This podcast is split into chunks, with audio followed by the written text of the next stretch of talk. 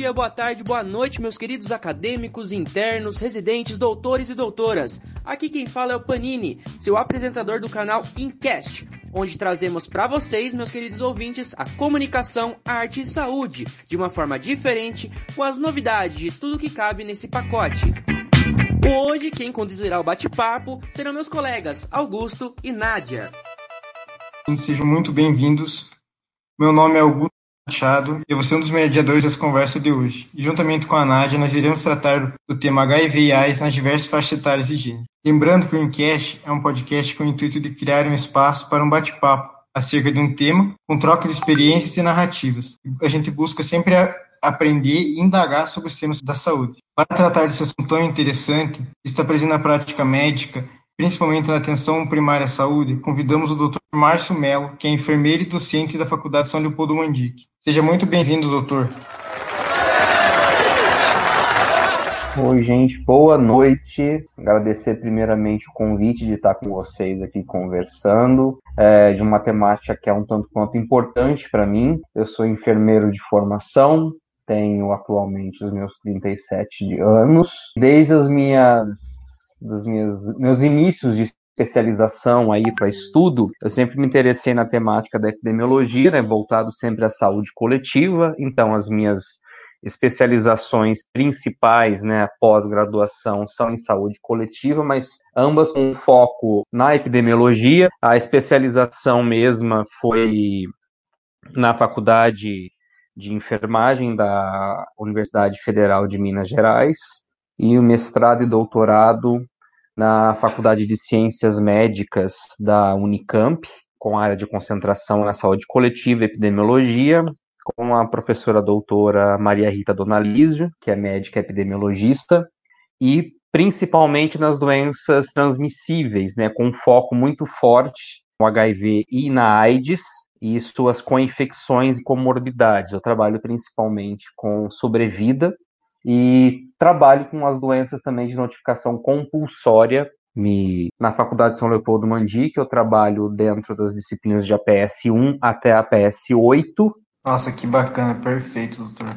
Bom, antes de tudo, a gente costuma dar uma breve introdução sobre os conceitos para nossos ouvintes do que a gente vai falar. Então, o senhor poderia explicar para a gente a diferença entre HIV e AIDS e qual é a diferença entre a gente falar DST e IST? Não, com certeza. É, até hoje, né, algumas pessoas ainda sentem essa dificuldade da, das nomenclaturas, né, da taxonomia dessas palavras ou dessas siglas que a gente usa hoje em dia. Então, o HIV, que é uma sigla norte-americana, que é traduzindo vírus da imunodeficiência humana, ele é um vírus que ele causa uma doença. Essa doença a gente conhece hoje como AIDS. É, ela ataca células específicas do sistema imunológico, são os linfócitos TCD4 mas é, o corpo humano não consegue se livrar desse vírus HIV. Então o vírus ele fica no corpo. Nós não desenvolvemos ainda sistema imunológico contra este vírus. Então, a pessoa classificada com HIV positivo, ela tem simplesmente o corpo com a presença deste vírus. Quando a gente fala de AIDS, síndrome da imunodeficiência adquirida, que se a gente fosse traduzir seria SIDA, a doença, como em português de Portugal a gente fala SIDA com S, ela é a doença causada pelo HIV que é a doença que já atacou essas células específicas do sistema imunológico, que são responsáveis por defender o organismo de doenças, que um estágio muito mais avançado dessa infecção pelo HIV, que é o vírus, a pessoa apresenta diversos sinais e sintomas. Além de infecções oportunistas, que são que a gente conhece normalmente, pneumonias atípicas, infecções fúngicas, parasitárias. Então, qualquer outra doença no estágio ali da pessoa desenvolvendo a AIDS, ela vai comprometer, uma vez que o seu sistema imunológico já está mais comprometido. Alguns tipos de câncer também aparecem ou apareciam na presença aí da instauração da doença AIDS. E hoje, sem o tratamento antirretroviral, o HIV usa essas células de sistema imunológico para replicar, ou seja, o HIV ele vai entrar nessas células de defesa e é dentro dela que ele vai se replicar. Então ele vai se reproduzir dentro dessas células de defesa, estourar liberar mais vírus dentro do organismo humano que vão infectar cada vez mais células de defesa que vão morrer. Então, seu sistema imunológico fica comprometido, fica deficitário, e é aí que o HIV e essas células do sistema imunológico tornam o organismo incapaz de lutar contra outras infecções e outras doenças, aí você tem instauração da AIDS. E hoje, dentro do Ministério da Saúde, para notificação, existem códigos diferentes para você identificar essas pessoas, tanto para HIV quanto para AIDS. E dentro da outra pergunta, a diferença de DST, doenças sexualmente transmissíveis, e IST, infecção sexualmente transmissível, são terminologias que passaram a ser adotadas, como por exemplo a terminologia IST, ela passou a ser adotada em substituição à expressão antiga, que é DST de doenças sexualmente transmissíveis, porque IST ela vai destacar a possibilidade de uma pessoa ter e transmitir a infecção, mesmo sem sinais e sintomas, porque a partir do momento que ela tem sinais e sintomas, ela já tem a doença instaurada. Então, dentro das ISTs, você tem a presença do componente aí que vai agravar a sua saúde, que pode ser HIV, pode ser gonorreia, pode ser sífilis, pode ser cancro mole, pode ser uma outra gama de doenças sexualmente transmitíveis. Porém, dentro do processo aí de infecção, você falar que você tem o HIV, se você não desenvolveu a AIDS, você tem somente a infecção no seu organismo. Se você desenvolver sinais e sintomas dentro aí do processo de verificação aí da história natural desta doença, aí você vai dizer que você de fato tem a doença sexualmente transmissível. Porém, se você não tem a desenvolvimento de sinais e sintomas, você tem somente a infecção. Então, hoje, usualmente, é mais utilizado para se tratar da pessoa que tem aí a positividade para alguma dessas infecções, a sigla IST ao invés da doença. Nossa, esses são uns assuntos bem interessantes mesmo, pontos relevantes para a gente destacar porque geralmente a população em geral acaba fazendo muito uma confusão e até a gente mesmo com relação a esses termos. É bom a gente destacar e lembrar dessas diferenças. Bom, partindo para a próxima pergunta, ainda eu percebo que muitas pessoas elas têm dúvidas e incertezas sobre o vírus. Queria pedir para o senhor explicar para a gente qual é a consequência que esse vírus causa no organismo e como que um médico ele pode suspeitar que o paciente tenha o vírus. Não, sim, sim. Reforçando o que eu informei para vocês anteriormente, a consequência direta dessa infecção pelo vírus HIV dentro do organismo humano é um ataque ao sistema imunológico, atingindo a produção de linfócitos TCD4. Após essa infecção, entre duas a seis semanas normalmente, a pessoa ela pode apresentar sintomas similares a uma gripe, como febre, é, mal-estar contínuo, ganglioadenopatia, manchas vermelhas na pele, dores de garganta, artralgia.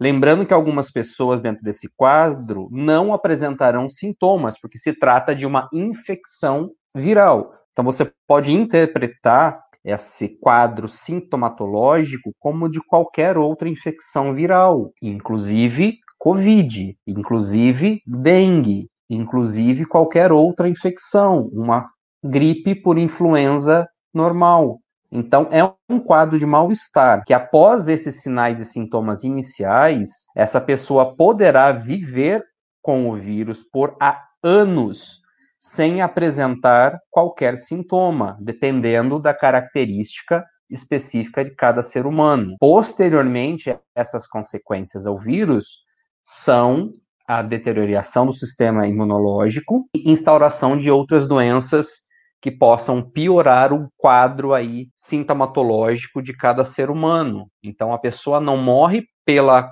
colonização exacerbada do vírus HIV.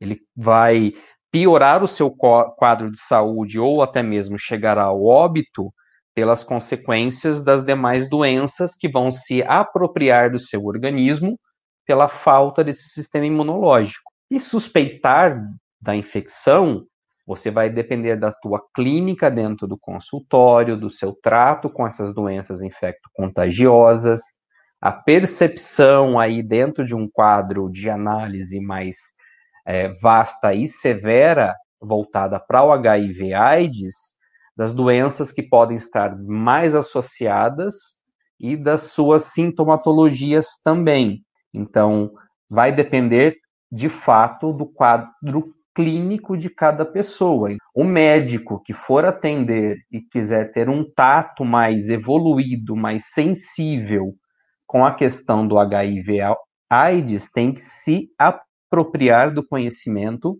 com relação às doenças que são mais prevalentes dentro de um quadro aí de infecção por este vírus.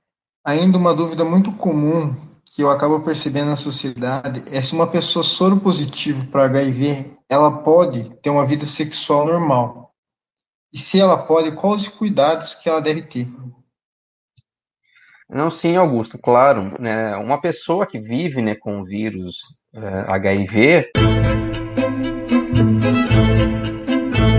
ela tem suas funções sexuais, a gente pode falar dos aspectos fisiológicos e a libido totalmente normais. Logicamente, respeitando alguns aspectos que podem tendenciar a um entrave focado numa questão de ansiedade ou depressão após diagnóstico positivo para esta infecção. É, porém, né, relacionado a isso, algumas pessoas podem apresentar uma disfunção relacionada ao saber da sua condição sorológica para o HIV e podem apresentar aí perda de libido, tanto do sexo masculino quanto do sexo feminino, o que é normal para esta pessoa até estar bem consigo mesma, aceitar aí o diagnóstico positivo para infecção contra HIV vai afetar diferentemente cada pessoa que vai receber esta notícia.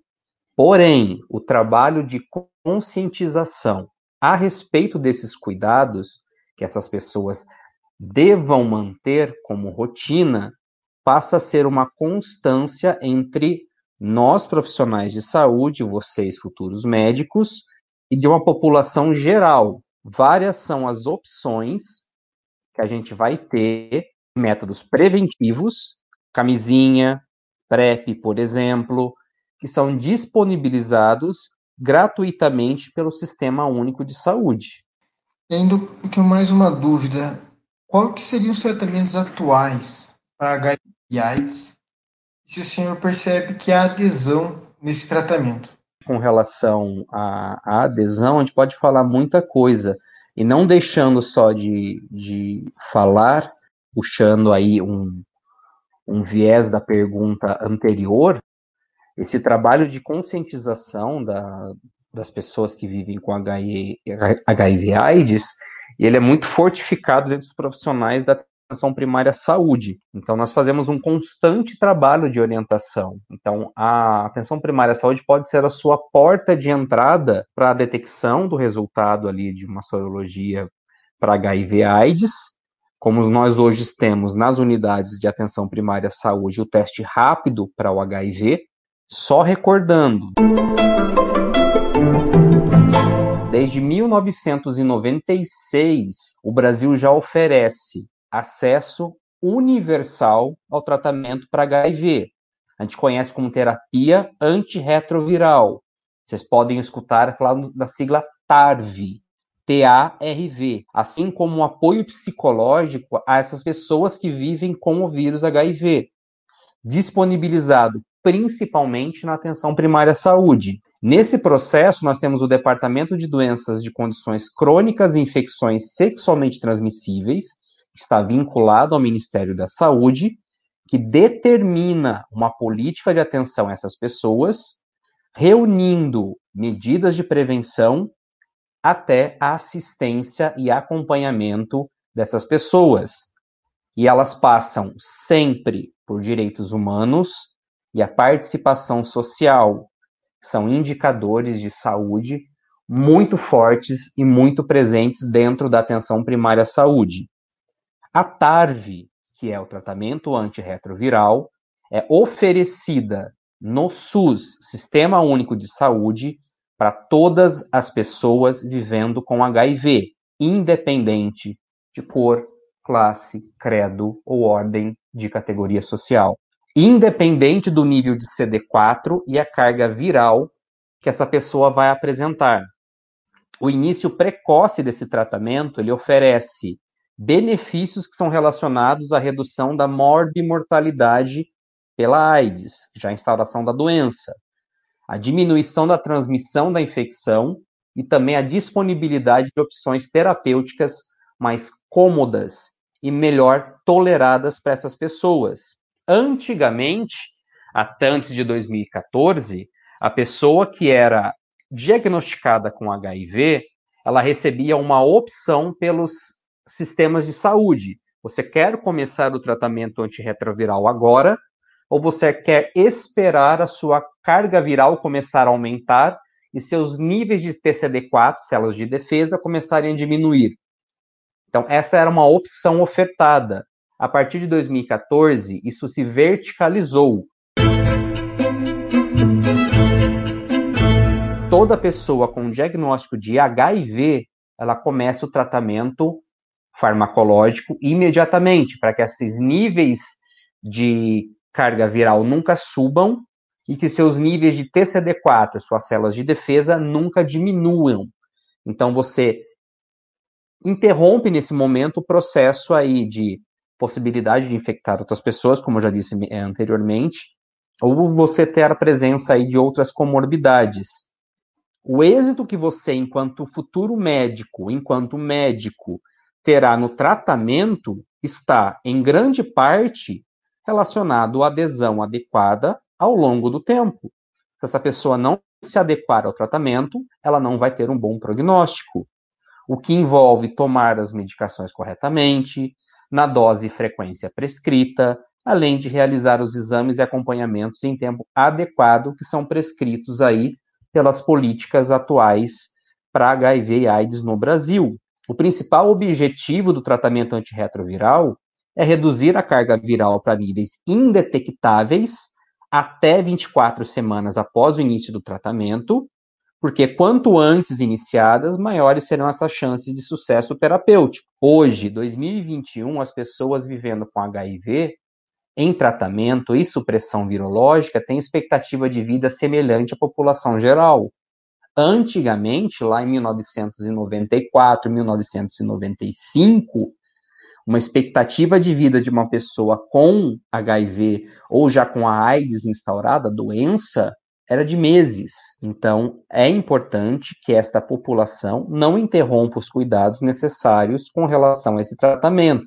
Trazendo alguns dados epidemiológicos, quase 59% das pessoas hoje que vivem com HIV no mundo tiveram cargas virais suprimidas em 2019. No entanto, gente, são metas propostas pela Organização Mundial da Saúde, especificamente para o HIV/AIDS, conhecido como UNA-AIDS, essas metas de 90, 90, 90. Se vocês ouvirem aí ou, alguma literatura dizendo das metas 90, 90, 90, é uma proposta da UNA-AIDS. 90% das pessoas convivendo com HIV, elas têm que saber do seu estado sorológico. 90% delas têm que saber que elas são HIV positivas. 90% delas deve estar realizando o tratamento antirretroviral e outras 90% dessas pessoas devem estar com a carga viral indetectável. Lembrando, Carga viral indetectável significa hoje, comprovado cientificamente, que a pessoa não transmite o vírus. Se ela não está transmitindo o vírus por ter carga viral indetectável, você está realizando uma ação de saúde pública, uma ação de saúde coletiva. E essa era uma meta global que a gente deveria ter cumprido até o fim de 2020. Porém, alguns países não conseguiram.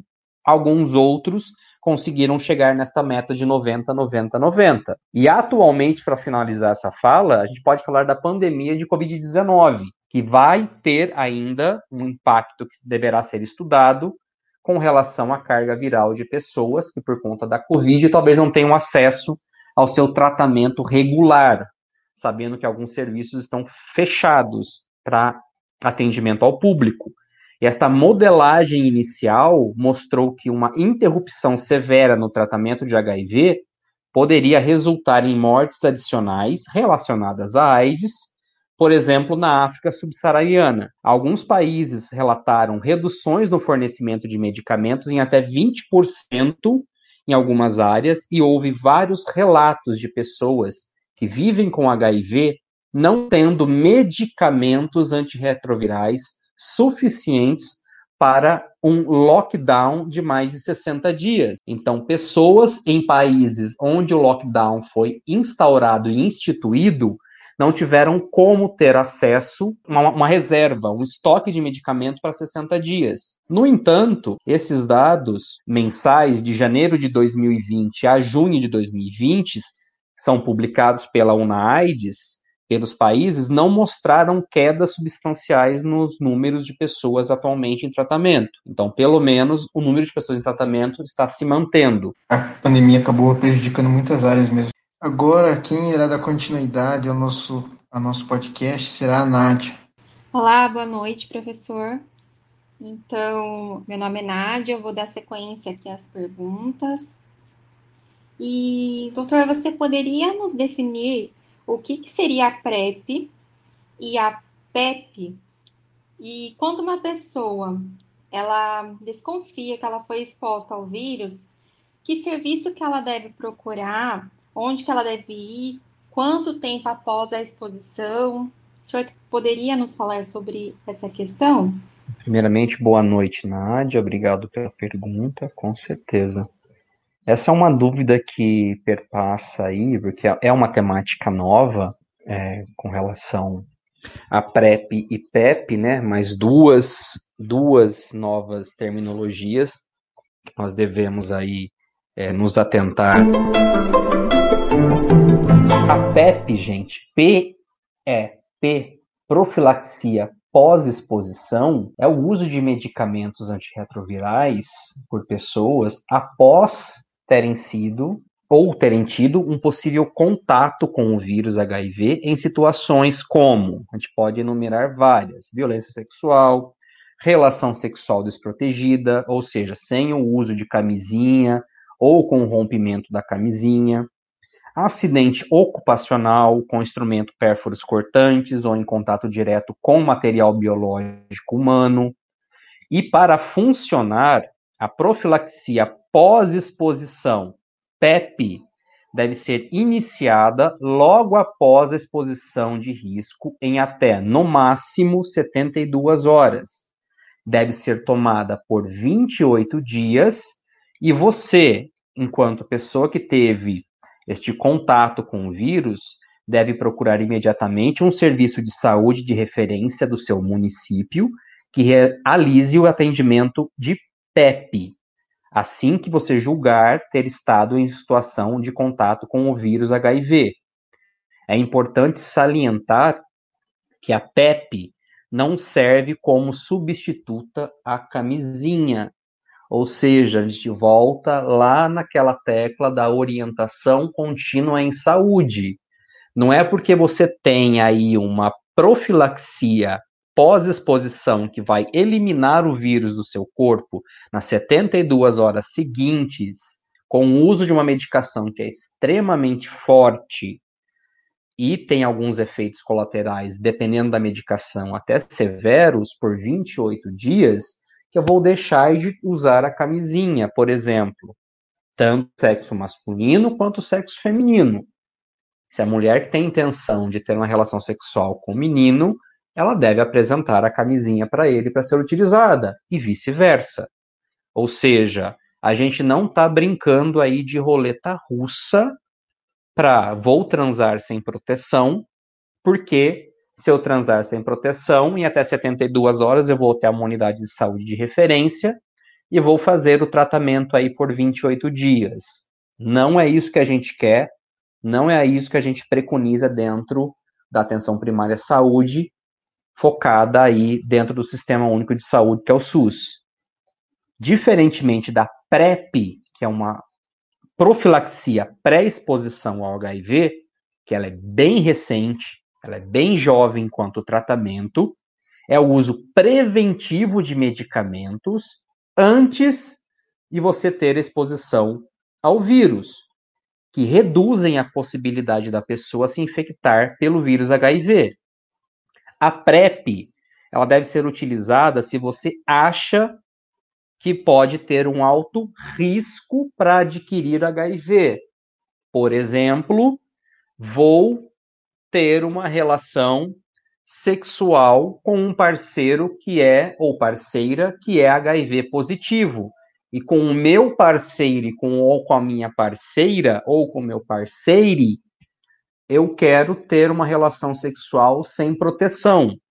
Para isso, é direito meu, enquanto parceiro de uma pessoa é, HIV positivo, ter acesso ao tratamento profilático, que vai garantir que, além da pessoa estar em tratamento contínuo, ser indetectável, não transmitir a doença, eu tenho uma reserva medicamentosa no meu organismo que vai impedir o vírus de se proliferar.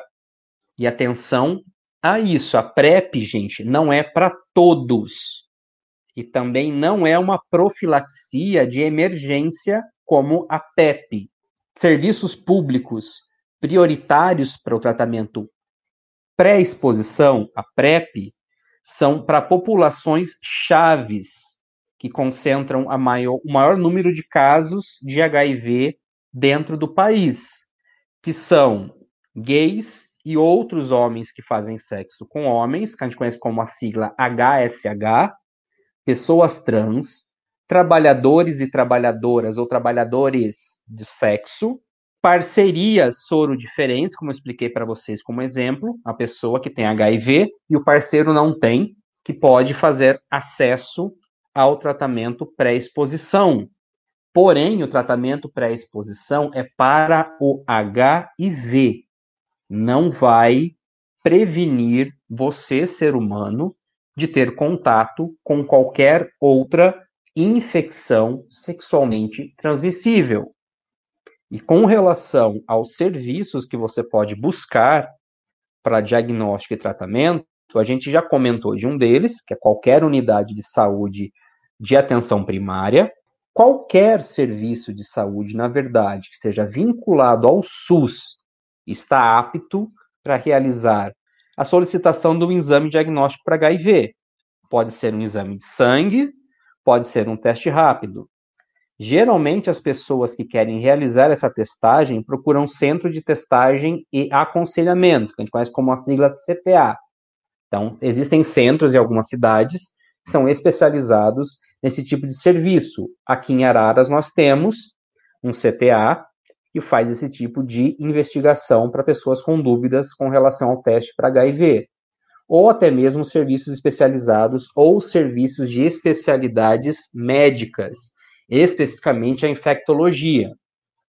Porém, o diagnóstico pode ser realizado numa na atenção primária à saúde, numa unidade de pronto atendimento, ou qualquer outra que tenha vínculo aí acesso ao Sistema Único de Saúde ou até mesmo o privado particular.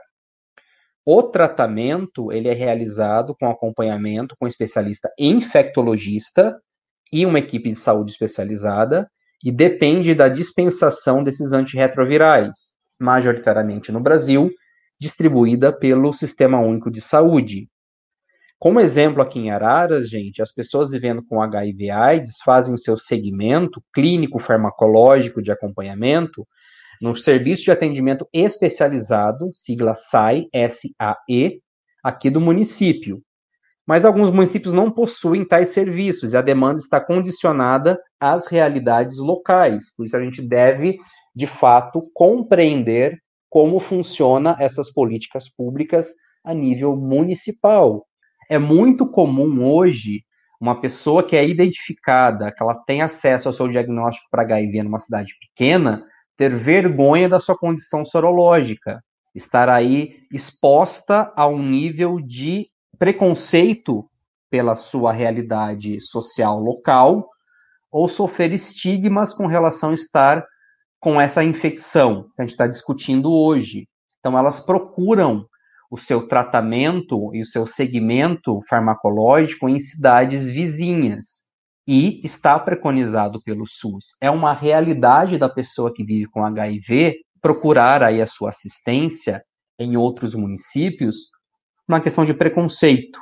Então, essa é uma realidade que a gente vive hoje e que a gente deve sim trazer à tona para uma discussão entre vocês, futuros profissionais médicos, entre todas as equipes de saúde que possam abraçar esta causa aí e compreendê-la de uma forma melhor.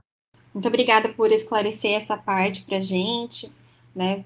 É, nos falar sobre os serviços que são disponíveis para as pessoas e também por falar a diferença, né, da, da PrEP e da PEP. E agora, com relação à parte de existir diferenças entre a abordagem do HIV para pessoas do sexo masculino e pessoas do sexo feminino, existe essa diferença? O senhor poderia falar sobre essa, essa questão? A diferenciação, gente, da abordagem nas diversas faixas etárias que a gente pode falar, ou os gêneros masculino e feminino, ela depende muito do contexto social que esse profissional médico vai estar atuando. Ele deverá, sim, estar apropriado das questões de vulnerabilidade e das políticas estaduais e municipais, que são todas respaldadas pela política macro nacional, que atualmente está em desmonte. Nós tínhamos uma política muito forte, uma pasta muito forte, conhecida internacionalmente, sobre o tratamento e acompanhamento de pessoas com HIV. Nós tínhamos uma secretaria específica dentro do Ministério da Saúde para HIV, AIDS e hepatites virais. Ela foi desmontada, é, dissociada e foi agrupada dentro de outra secretaria que trata de doenças é, transmissíveis sexualmente. É, o profissional de saúde ele precisa estar ciente da situação de cada usuário, seja do sexo masculino, seja do sexo feminino, ou seja de qualquer outra designação de gênero que a gente possa conhecer ou discutir na atualidade do ano de 2021. Essa pessoa ela procura o serviço de referência para este serviço planejar a sua assistência de acordo com a sua carta de serviços de cada município. Então, conhecer a realidade municipal do atendimento vai influenciar muito nesta oferta de um bom serviço de assistência diagnóstico, acompanhamento e tratamento da pessoa que vive com HIV/AIDS. Mas reforçando a sua fala, o sexo masculino é muito mais presente com relação a números de pessoas com HIV/AIDS, muitas das vezes associado a questões de, de gênero e sexualidade. Entrar nessas discussões de gêneros e infecção é uma coisa de realidade local. Então, tenho que conhecer com parâmetros básicos epidemiológicos, qual que é a minha realidade de prevalência e incidência de pessoas com HIV. Para isso, eu vou depender aí da assistência e aporte da Secretaria é, Municipal de Saúde, onde eu estiver trabalhando, e da equipe de vigilância epidemiológica. Conhecer qual é essa realidade, tenho mais homens e mais mulheres, e, logicamente, são políticas de assistência totalmente diferenciadas para a mulher e para o homem, que eu posso aí incorporar dentro do meu processo clínico de acompanhamento, se eu for seguir esta carreira aí de médico infectologista. Agora, outra questão, professor.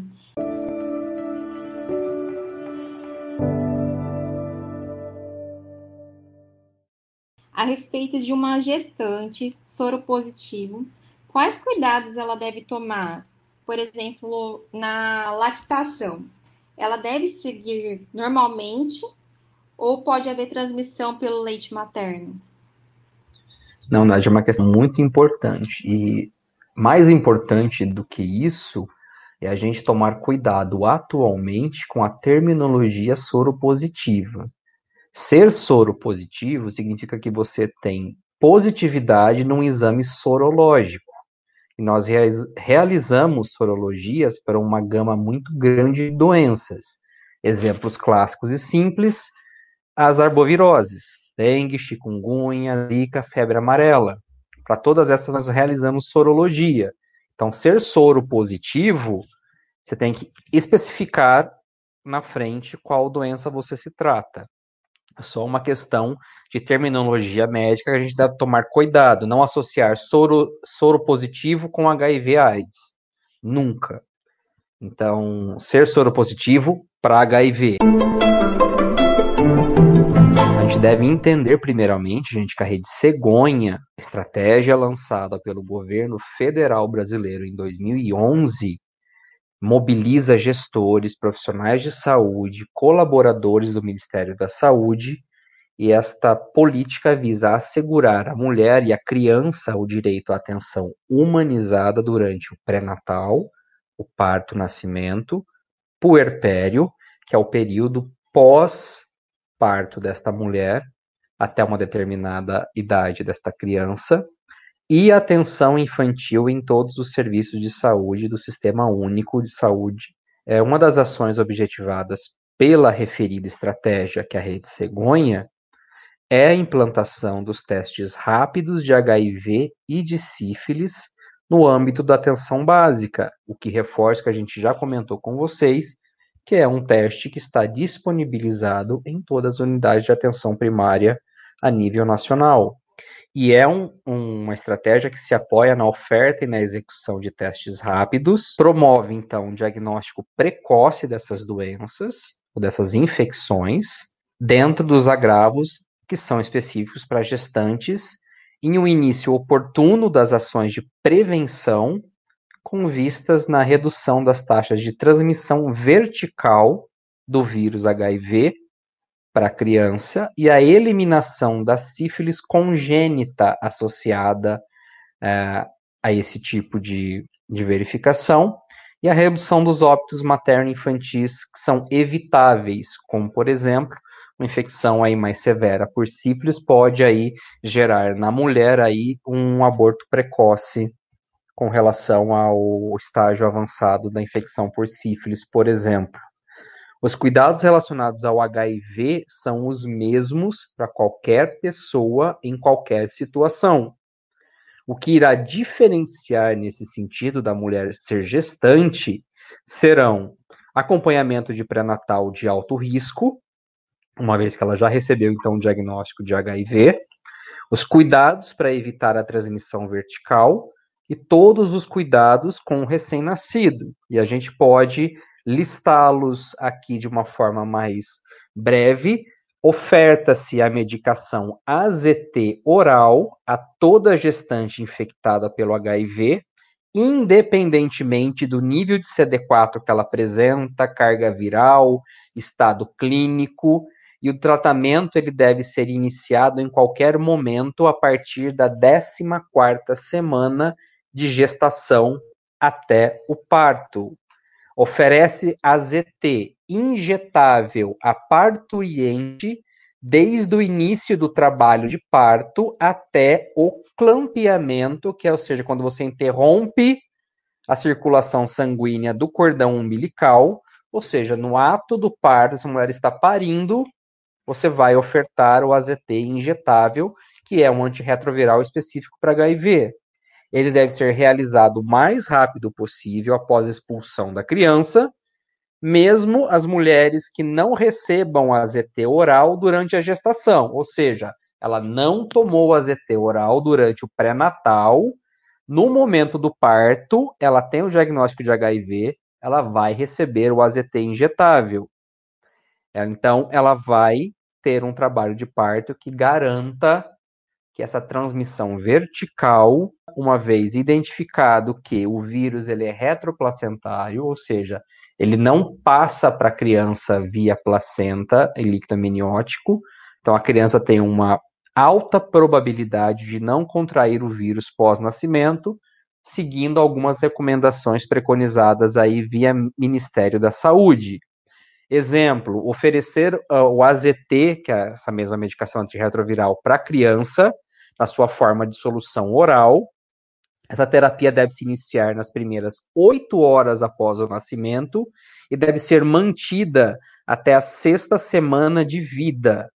Até o momento, hoje, gente, não há comprovação de eficácia do medicamento quando o tratamento é iniciado 48 horas após o nascimento. Por isso que se preconiza.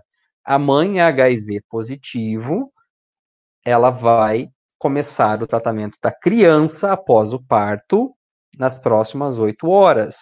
E essas mulheres infectadas pelo HIV devem ser aconselhadas sobre o risco da transmissão do vírus da HIV durante a amamentação. Ele passa pelo leite. E devem ser orientadas contra a supressão da lactação, ou seja, elas não podem amamentar naturalmente, fisiologicamente, como esperado, o seu filho. E elas vão ter que usar substitutos do leite materno. Existe uma série, uma gama de orientações com relação à amamentação da mulher HIV. Então, reforçando, ela não pode amamentar o seu filho. Recomenda-se ainda, gente, o leite de bancos de leite credenciados pelo Ministério da Saúde, quando disponível, logicamente, na realidade de cada município, na realidade de cada esfera estadual e governamental, e até mesmo o uso de leite artificial. Certo, professor. Obrigada por esclarecer essa parte da saúde da mulher e seus direitos, e principalmente do bebê, né, dessa criança. E agora a respeito de preconceito.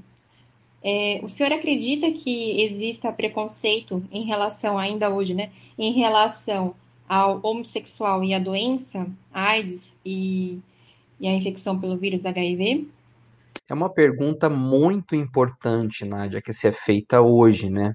E não somente ao, a pessoa que se autodeclara homossexual, ou seja, tem uma afinidade pelo mesmo sexo biológico, a qual eu tenho uma designação aí de gênero. A gente pode abrir esta pergunta com relação à população LGBTQIA+, ou seja, lésbicas, gays, bissexuais, transexuais, queers, intersexos, assexuais e qualquer outra designação que esta pessoa possa se atribuir, porque é direito dela. E atualmente, gente, 2021, isso é um estigma que ainda existe principalmente relacionado com um homem que faz sexo com outro homem. Como eu falei anteriormente para vocês, a sigla HSH.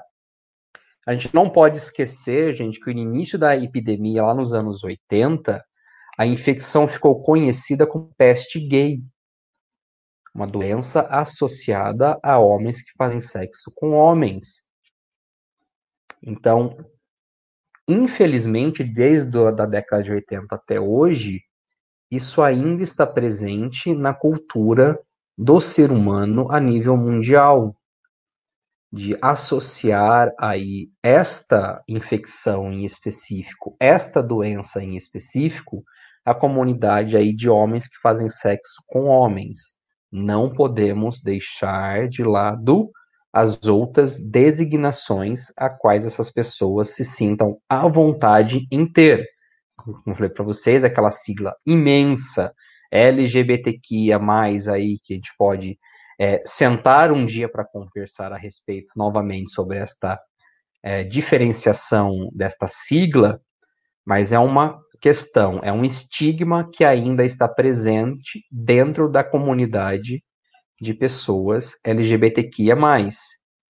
É, mesmo sabendo que dentro das políticas nacionais para HIV AIDS, os boletins epidemiológicos específicos para HIV AIDS, a maior prevalência está em pessoas que se autodeclaram ser heterossexuais, porque quando a pessoa te pergunta, você é heterossexual ou homossexual, é menos estigmatizado você se autorreferir heterossexual. Então, as maiores prevalências estão entre os heterossexuais. E as pessoas LGBTQIA, ou como você perguntou, os homossexuais, ainda carregam um grande fardo com relação injusta, principalmente na associação ao HIV e à AIDS, com ações sexuais promíscuas, que é um termo que não pode ser mais utilizado, que a pessoa tem relações promíscuas, ela pode ser uma pessoa promíscua, tem uma designação aí dentro do dicionário brasileiro da língua portuguesa para esse tipo de ação e relações sem proteção com esta população. Então, associar, hoje se associa a pessoa ter pego HIV porque ela teve relações promíscuas ou sem proteção. Mas qualquer pessoa, independente do seu gênero, masculino ou feminino, ou com relação à sua opção sexual ou retratação sexual, associá-la ao HIV, infelizmente, ainda é um preconceito que a gente vive na sociedade, não somente brasileira, dentro de uma sociedade mundial, com exemplo de países que castigam pessoas com diagnóstico de HIV de uma forma muito mais violenta do que a gente possa imaginar. Essa questão do preconceito é complicada, né? Acredito que a parte de acolhimento dessas pessoas, independente do, da sua escolha sexual, ela é importante para que a gente possa evitar né, essa parte de preconceitos, minimizar um pouco a respeito, né, professor? Agora sim, para finalizar, é, a gente vai falar sobre um caso clínico. Então, a mulher chega no consultório com queixas de náusea, vômito e queda do estado geral. Você pede o hemograma e percebe alterações que indicam uma possível IST. Pede o teste sorológico e dá positivo. Vai conversar com a paciente e percebe que ela é muito religiosa e é casada. Pergunta se teve relações extraconjugais e a paciente nega diz que é casada e é fiel ao seu parceiro. Ela conta que ele vive nos bares, mas que nunca a trairia. Como você daria essa notícia, tendo ideia que a transmissão foi feita pelo marido com relações extraconjugais? Muito obrigado pela pergunta, Nadia. É uma pergunta muito importante. Então, só a partir dela a gente poderia ter gravado somente um podcast sobre uma discussão de um caso tão breve mas que nos suscita aí uma discussão muito forte, né?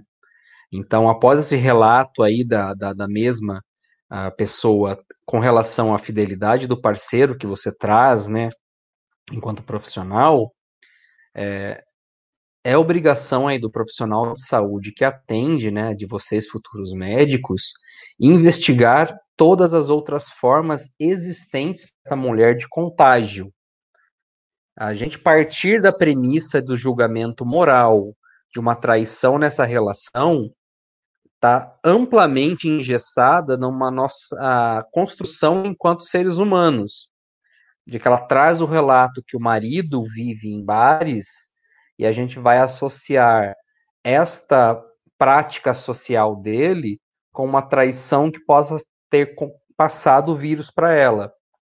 Então, isso é um pré-julgamento nosso. Nós não fizemos a investigação clínica básica de todas as possíveis situações que essa mulher possa ter sido exposta e contraído o vírus. Ou até mesmo descartar todas elas, inclusive a questão conjugal. Em vez da gente partir da premissa de que essa relação conjugal tenha sido deficitária tenha ocorrido aí uma traição e essa mulher tenha sido infectada, a gente deve descartar todas as outras possíveis formas de infecção para essa mulher.